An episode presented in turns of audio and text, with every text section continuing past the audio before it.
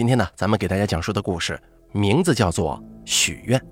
本故事原作者浅浅的小仙由大凯为您播讲。如果上天给你三个愿望，你会许什么愿呢？咱们有很多的希望，希望工作顺利，希望家人身体健康，希望事业有成，希望爱情甜蜜，希望一切都是美好的。我们可以有无数个希望，因为希望是无常的。但许愿却不一样。如果能让我考上大学，我宁愿少活五年。不知道大家有没有许过这样类似的愿望呢？我跟玲其实并不太熟悉，她妈妈跟我妈妈是一个单位的同事，小时候曾经见过几回。玲这个人呢，性格还算是外向的，用我妈妈的话来说，她有点活泼过了头。小时候的我性格很是内向，跟这样的小孩子玩不到一块去，所以跟玲只是点头之交。没想到长大以后倒是交集多了一些，玲居然跟我家楼上的二哥谈了恋爱。二哥跟我关系挺好，因为这层关系，我跟玲慢慢的就亲近了起来。看得出，玲很喜欢二哥，玲家庭条件不错。爸爸在我们那是一个局的局长，玲学习也不错，长相还清秀，所以她这样的女孩子是有一点骄傲的。但是骄傲如玲啊，在二哥面前就像是最乖最乖的一只小白兔似的。从她看二哥的眼神中，我能看出来，玲是爱惨了二哥的。可是二哥却不是玲值得这样对待的一个人。咱们倒不是说二哥不好。只是二哥一直觉得自己还年轻，根本不想这样定下来，于是对玲呢时冷时热，让他很是苦恼。后来我去了北京，跟二哥的联系就慢慢的少了。后来大家都忙，基本也就断了联系。去年我回四川，却听到玲跟二哥结婚的事儿了，我很是为他们高兴，毕竟这是玲真心的付出应得到的回报。于是我就约了玲出来喝茶，想恭喜恭喜她。那天呢，玲如约出来了。一见到玲，我大吃一惊，她真的变了很多呀，变得很漂亮了。虽然说女人都是三分长相七分打扮，可是玲的样子真的不一样了，眼睛好像大了，嘴巴好像变小了，皮肤还白了，身材也顺溜了。我不禁笑她，哟，这。这有爱情的女人就是不一样啊，怎么变这么漂亮了？可谁知啊，玲听了我的话之后，却并不开心。接下来一整个下午，她都有些闷闷不乐的样子。我们很久没见面了，也不好多问什么。那天晚饭都没吃，玲就回家了。虽然我有些怪玲的态度，但我以为是几年不见，大家感情淡了才会这样。可没想到，第二天玲就给我打电话，把我约了出来，并且告诉了我一件让我觉得非常恐怖的事儿。玲说，其实两年前她跟二哥就分手了，原因是二哥觉得跟玲在一块儿实在是太平淡了。当时二哥喜欢上了一个漂亮的，在歌舞团跳舞的女孩。那段时间，玲的心中是又痛又恨。痛的是自己还是那么的喜欢二哥，恨的是二哥的无情。玲说，二哥的一句话最伤她了。二哥说：“你就像是一杯白开水，长得嘛不丑也不漂亮，工作也是普普通通，性格也没特点，反正跟你在一块儿啊，觉得没劲。”玲没想到自己谈了五年的男朋友居然这样说自己，她受伤了。玲的朋友见他如此伤心，就约他出去散心。于是几个人就去了离市区不远的一个水库玩。到了水库，玲还是闷闷不乐，独自一个人坐在水边，想着自己跟二哥的种种过往，恨的是咬牙切齿啊。玲说，她当时看着水面轻轻波过的浪花，忽然之间有了一种很不真实的感觉，仿佛是有人在脑子里对她说。说出你的愿望吧，说出你的愿望吧。当然，他并没有听到任何声音，但灵就是真实的感受到了这个声音的。灵在心里想：“我要跟二哥在一起，我要变漂亮，不管付出什么代价都行，哪怕让我全家死光。”想到这儿，灵好像突然从梦中惊醒一般，想着自己刚才在心中许的愿，她忽然觉得有一种害怕的感觉，就急忙离开了水边。回去以后，林还想着在水边发生的事情，但是想来想去啊，也没想出个所以然来。林在心中后悔：我怎么能说出如此决绝的话呢？难道我真的爱他爱到没了自尊，以至于连家人死绝都要跟他在一块儿吗？这种话真的是我说出来的吗？说来也奇怪，玲自从那天回家之后，慢慢的皮肤竟然变白了。眼睛还是那双眼睛，嘴也还是那张嘴，但奇怪的是，大家都觉得她变漂亮了。而让玲最开心的是，二哥也回心转意了，对玲比以前更好。两个人又谈了半年多的恋爱，就决定结婚。听到这儿，我对玲说：“哎呀，这不正好吗？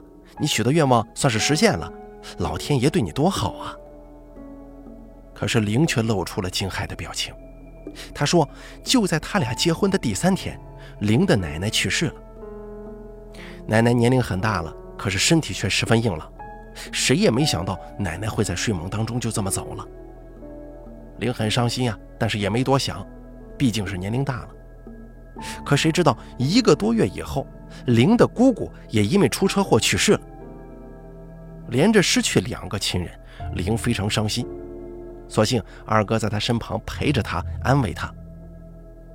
可是，在接下来的一年里，玲又连着失去了两个亲人，外婆跟舅舅。玲说到这儿，突然停了下来，看着我。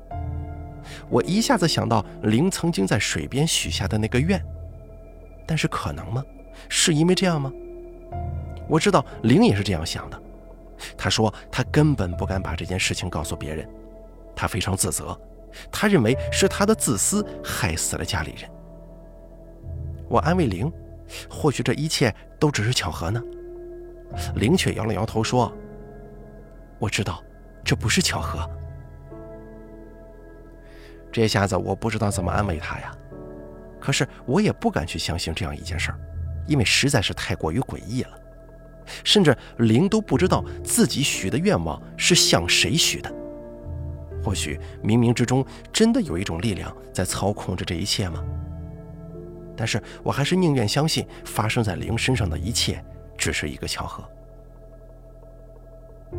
这个故事呀，我一直都没敢讲，因为我不敢去想这件事情，越想让我越觉得害怕，甚至于我现在都不敢跟灵联系了，怕听到什么坏消息。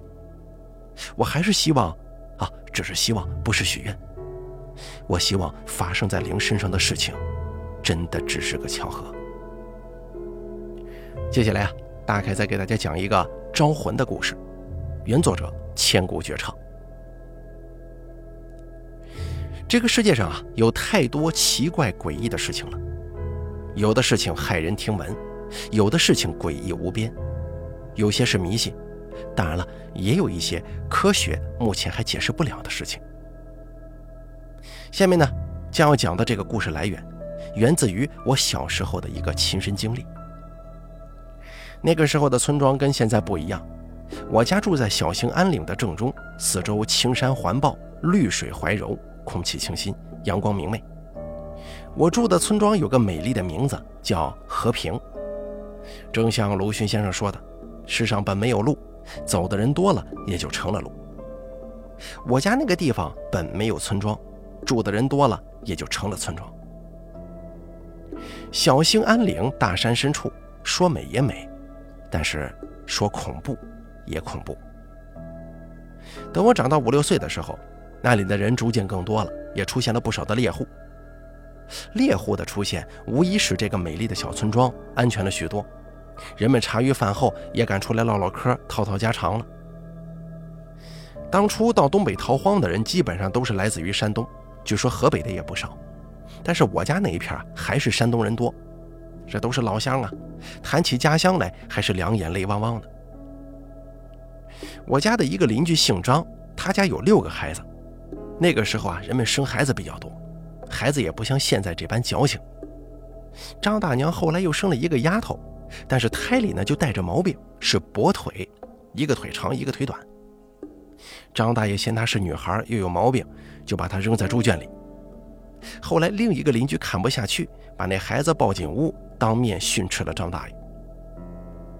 这个消息很多人都在谈论呢。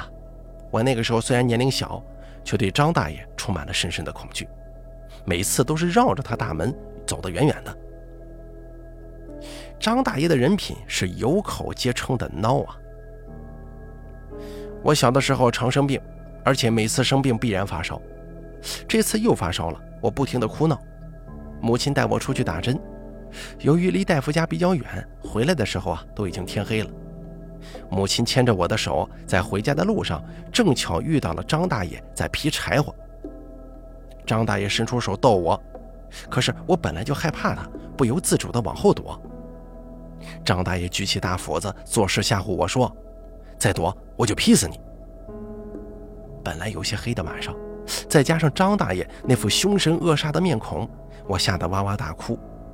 母亲也不愿意了，说了张大爷两句，抱着我回了家。然后我晚上就不停地哭，发高烧，喊着害怕。父亲连夜请大夫，也无济于事。后来邻居家的大娘说：“该不会招着什么东西了吧？”于是呢，让我父亲假装磨刀，对着天棚阴暗的角落连骂带吓唬。母亲在一旁就哄我：“儿啊，别怕，母亲磨刀，他在吓唬你，我杀了他。”还别说啊，这样折腾了大半夜，我居然好多了。天一亮，母亲就照邻居大娘的吩咐去请谢大娘。这谢大娘啊，据说是有些本事，她会看些阴阳，她呢还有十二支银针。有些神婆的本事，但是却跟跳大神的不一样。谢大娘来到我家，看了看我的手指，还检查了一些其他部位，我忘了。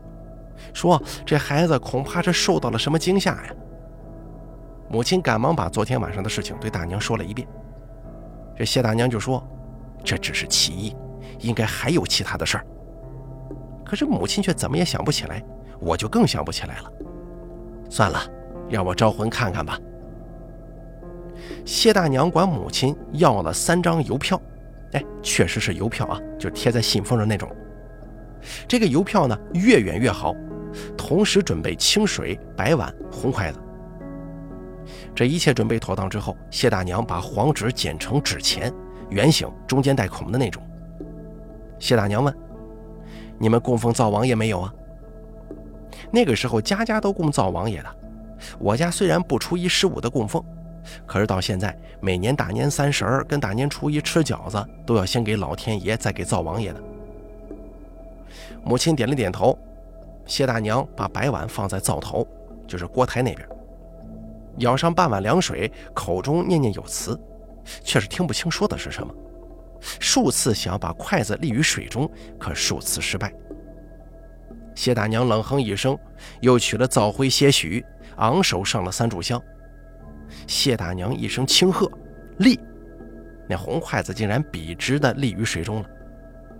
谢大娘说：“阳有阳路，阴有阴桥，魂迷何处？速来显招。”谢大娘满是皱纹的脸上忽然变得庄严无比。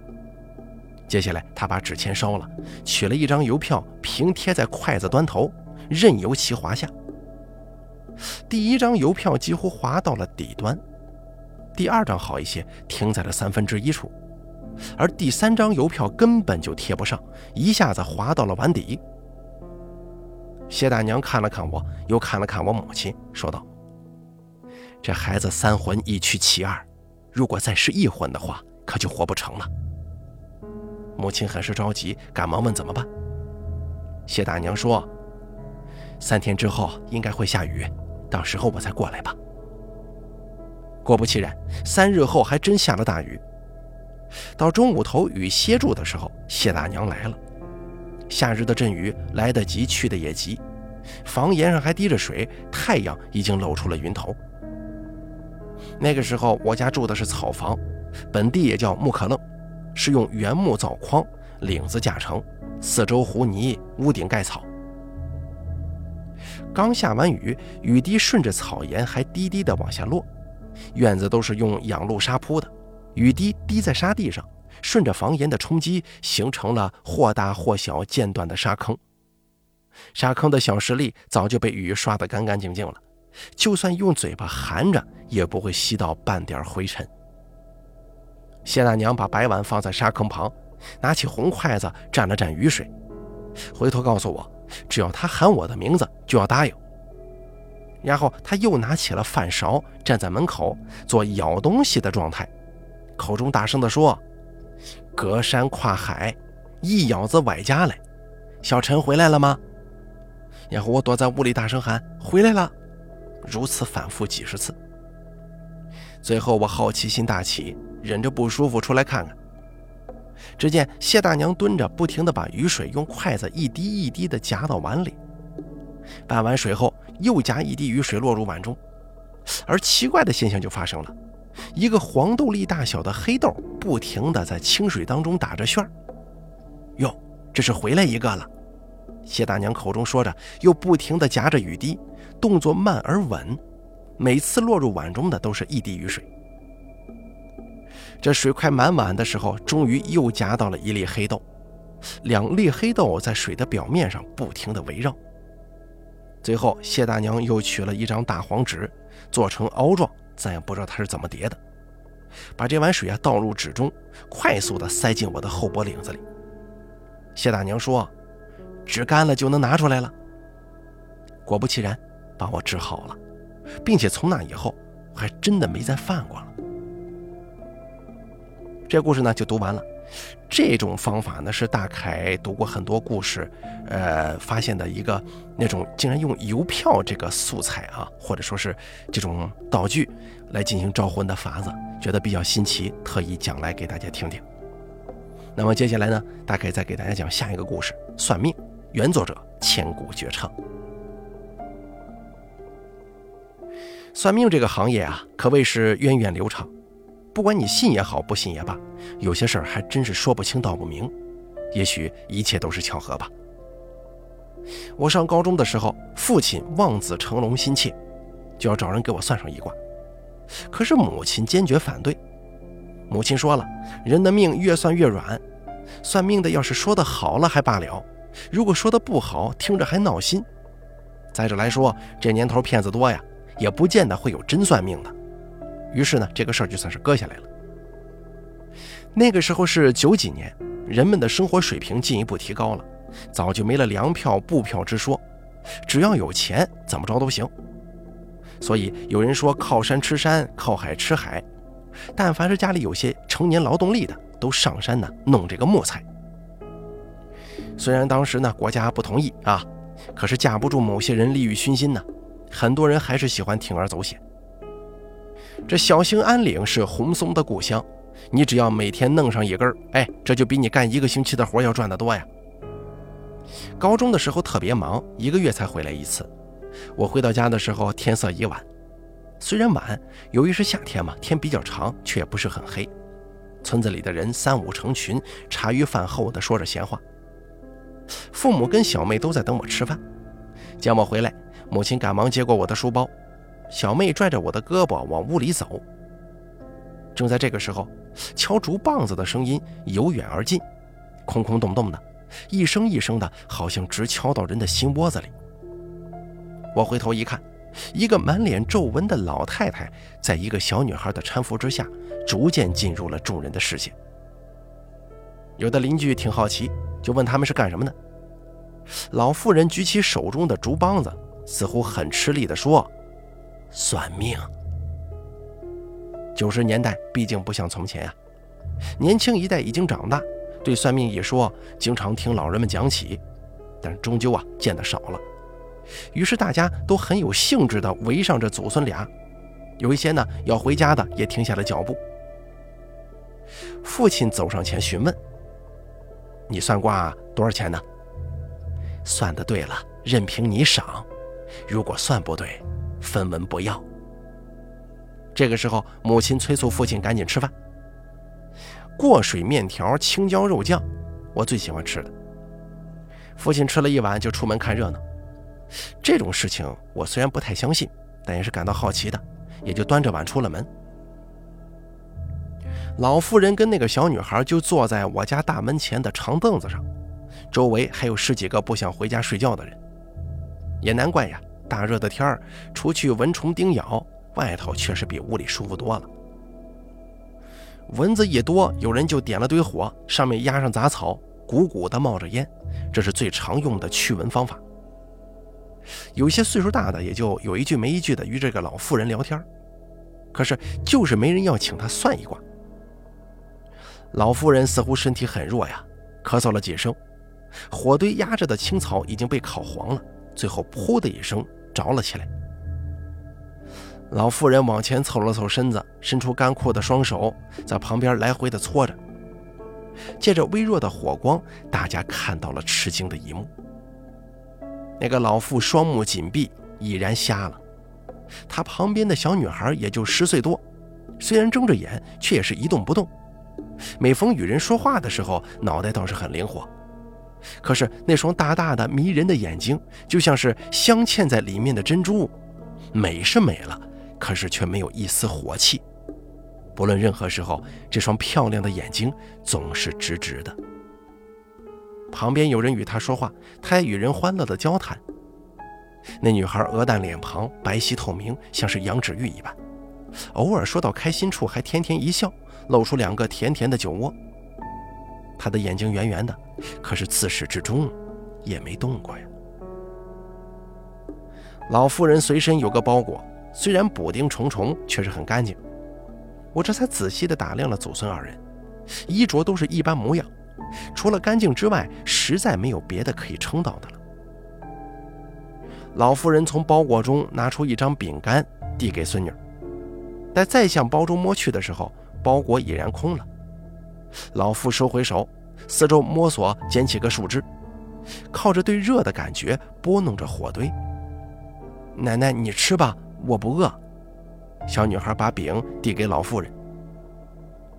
爸爸看到这一幕之后，很是同情这祖孙俩呀。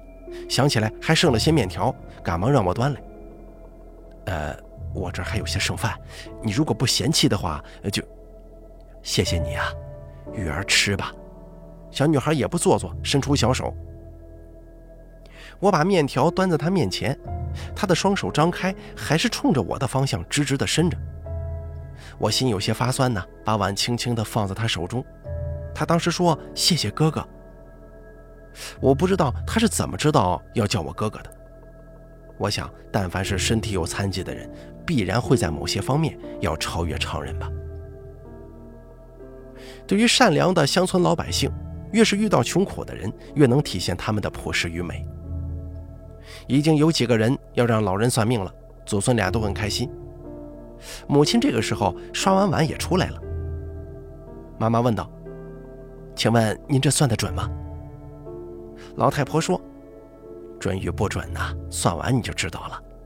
我今日得你一餐，就免费为你算上一卦吧。”而我爸从来不想占人便宜。行，只要您算得准，我给您钱就是了。母亲张开手，老妇轻轻地在手上摸了几遍。两双一样粗糙的手，我不知道老妇人能感觉到什么。玉儿，你也过来看看。小姑娘站起身，把碗筷递给我。我已经不在先前的位置了，可是小女孩仍旧准确地找到了我。我当时还心想，莫非她的眼睛不瞎吗？如果真是这样的话，那可太好了。小女孩重新坐到她奶奶面前，从另一个兜子里拿出一些叠好的纸。跟一个小笼子，笼子里面两只黄色的小鸟也不惊闹，晃动着小脑袋看着众人。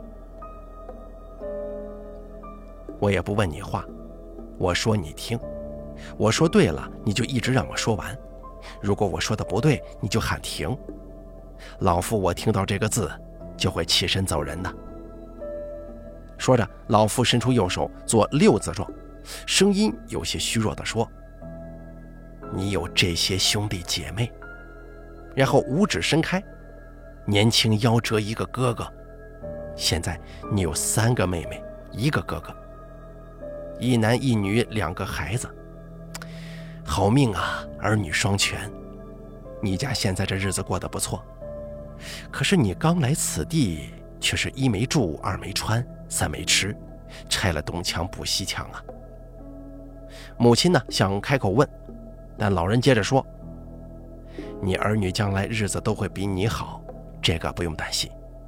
只是有一点要提醒你，你与孩子他爹命性不符，你儿子跟他爹都是木命，而你是金命，你命硬啊。好在他俩虽然是木，却是非同寻常之木，乃是木中最硬的石榴木，所以虽然日子磕磕碰碰免不了。”但也可以相安晚年呢。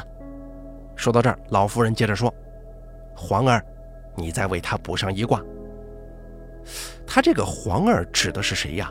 指的是笼子中的两只黄鸟。咱也不知道这俩小鸟哪个叫黄儿，但是有一个黄鸟探头一啄，从一排纸张当中啊叨出来一张。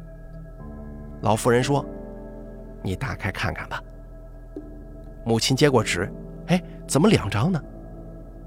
老妇人眉毛微微一皱，说道：“你属什么的？我属马呀。这两张都是马，却有一好马，一坏马。这个畜生是想让你自己选一个呀？”我妈摇了摇头说：“哎呀，愿啥啥吧，我也不看了。你算的挺准的。”老妇人微微一笑，不再言语。小女孩把头转向我这儿，问道：“你想算什么呢？”我摇了摇头说。哦，一切随意吧，即使能算出的命，不知道也罢。老妇人嘴角一笑，也不言语。小姑娘倒是有一些思索的表情。后来呢，张大娘也算了一卦，老妇人呢也是如此过程说了一段。卦算完，张大娘说了一句不准，摇摇头走了。这个时候，小女孩抓住老妇的手，用手指在她手上写了几个字。老妇突然把头转向张大娘的背阴。面色凝重地说：“不要穿错了。”这句话颠三倒四，毫无根基，大家也不知道老夫说的是什么意思。老夫表情慢慢的由凝重转向悲哀，默默地说：“有些命无法更改，说出来反而不好。不是我胡诌啊，刚才那人的确生惊已哭。对待这样的人，我情愿不说实话。即使知道他有难处，我又不能解。”如之奈何呀！老妇人叹息的时候，邻居二大娘挤了进来，也不知道她是什么时候来的，要找这老妇人算命。老妇一样摸了摸她的手，叹息一声：“哎呀，你命中无子，一世坎坷，不说也罢。”二大娘的确是个可怜人呐，活了一辈子，孩子也没生一个，老两口相依为命，日子很是清苦。苦日子也许还好挨，但是孤独的清冷却是对人最大的打击。但凡每个能出来的傍晚，二大娘总是一直挺到最后一个人散去，她才恋恋不舍地回家。二大娘从兜里掏出皱巴巴的五块钱，递给了老妇人：“你说俺没孩子，你说的对，给你钱。”老妇人说：“你的命不值挂钱，我有一言相劝。”既无子，更莫靠他人。此话一出，围观的邻居个个惊讶。二大娘与二大爷无儿无女，但却是有个弟弟。他弟弟也同住在这个村子里，却是儿女颇多。起初，二大爷想要抱养一个孩子，可是他弟弟呢，却说别人的哪有亲戚的好啊，愣是要二大爷过继他家儿子。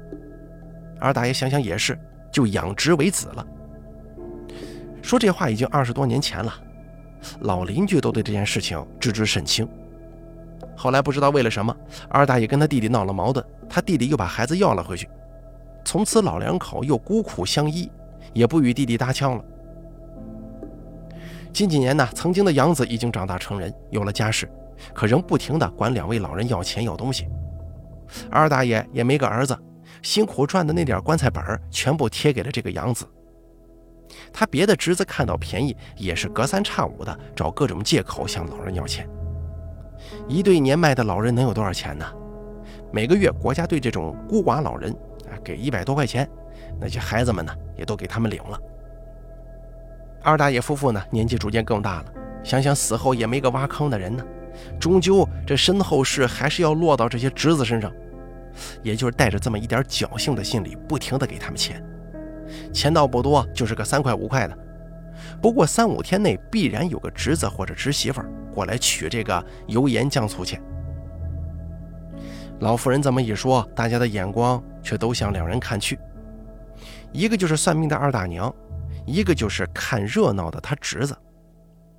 他侄子闻言很是不高兴，冷哼一声说：“哟，你既然算的那么准，给我算一卦吧。”他的话说完，祖孙俩却收拾好了东西。